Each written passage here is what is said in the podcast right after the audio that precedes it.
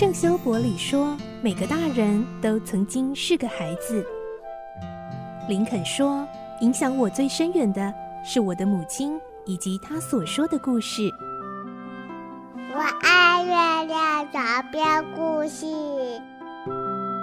晚安，月亮床边故事。小青姐姐邀请每一位大孩子、小孩子一起听故事，不管多忙，也要和你一起听故事。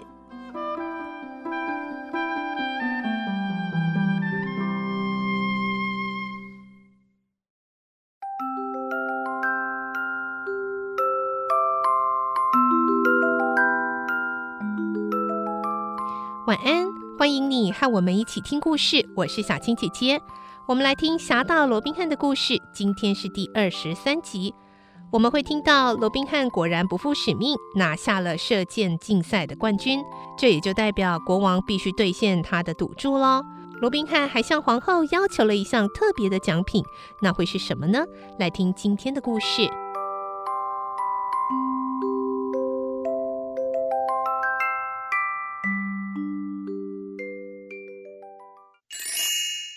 侠盗罗宾汉》二十三集特别的奖品。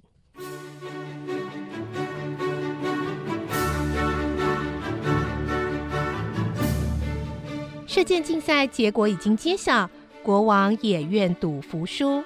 传令兵公布奖项：第一名罗宾汉独得五十枚金币、一支金银打造的号角，以及十支缀着黄金箭头的白色箭矢。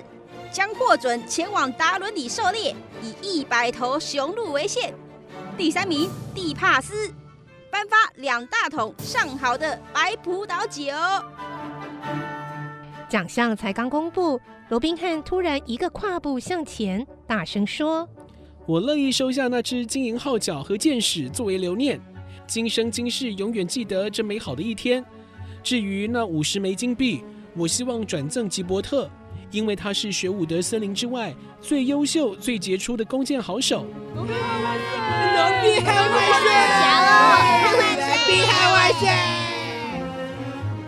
为罗宾汉喝彩的欢呼声才刚平息，小约翰也跟着挺身向前。达伦里草原上的雄鹿我也用不上，咱们学武的之家多的是。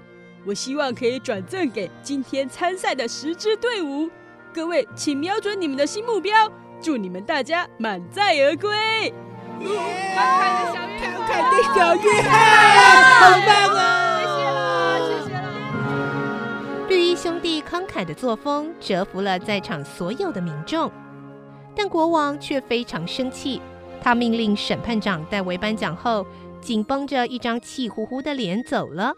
那些王公大臣也慌张地跟随在后退了出去。皇后笑眯眯地把罗宾汉等人叫到跟前来说：“各位的确没让我失望。哎，别介意国王的态度，他面子啊挂不住，所以没有表现出应有的风度。但是他一允给你们四十天的自由，你们大可名正言顺的到各地逛逛。至于我从国王那里迎来的奖品，也都送给诸位吧。”谢谢皇后。罗宾汉看了玛丽安一眼，对皇后说：“仁慈的皇后，我可不可以要求一份特殊的礼物呢？”“是什么？”“请求皇后准许玛丽安跟我回雪伍德森林。”“哦。”皇后转头询问玛丽安：“你愿意吗？”一抹红霞飞快地染上玛丽安的双颊，她娇羞地点点头。皇后轻轻笑着说。好，罗宾汉，我答应你的请求。你们离开伦敦时，可以带着玛丽安同行。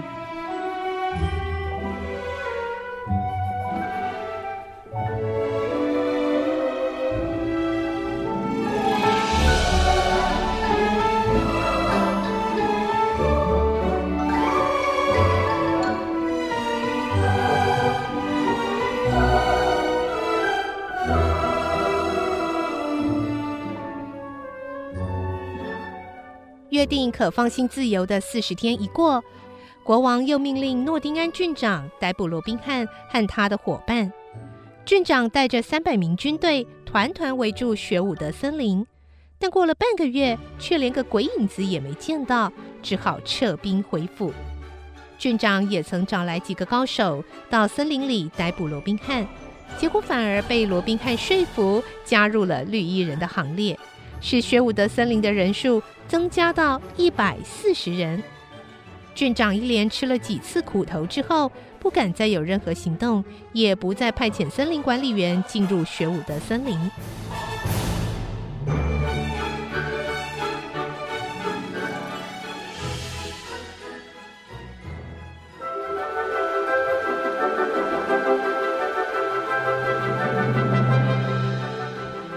转眼又过了好些年，雪伍德绿衣阵营大胆的作风。劫富济贫的侠义事迹已经传遍整个英国，罗宾汉也成了家喻户晓的人物。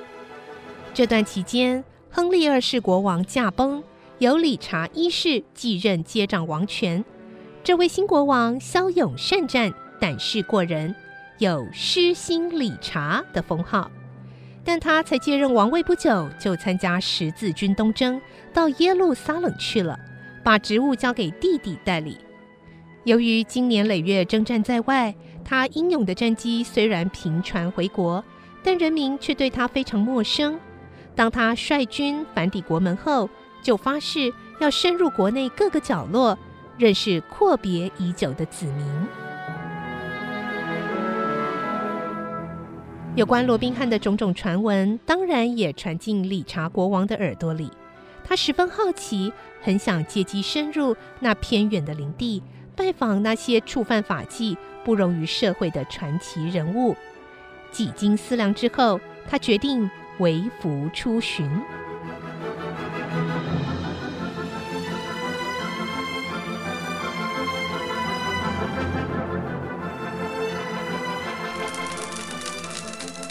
一天午后，诺丁安郡长慵懒地靠在椅子上。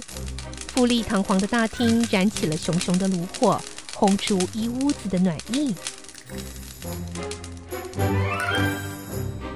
报告主人，一群远道而来的修士在厅外求见。真啰嗦，告诉他们我没空。郡长今天心情不好，不想被打扰。嗯，我说过了，但是他们一定坚持要见您。哎，好啦好啦，啊，要是我们话不投机，立刻啊就把他们打发走。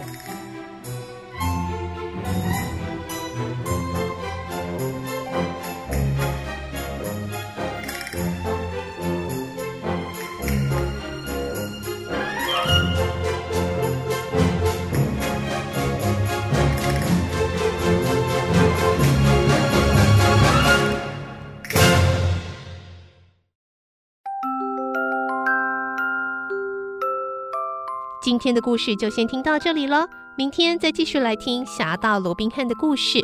我是小青姐姐，祝你有个好梦，晚安，拜拜。小朋友要睡觉了，晚安。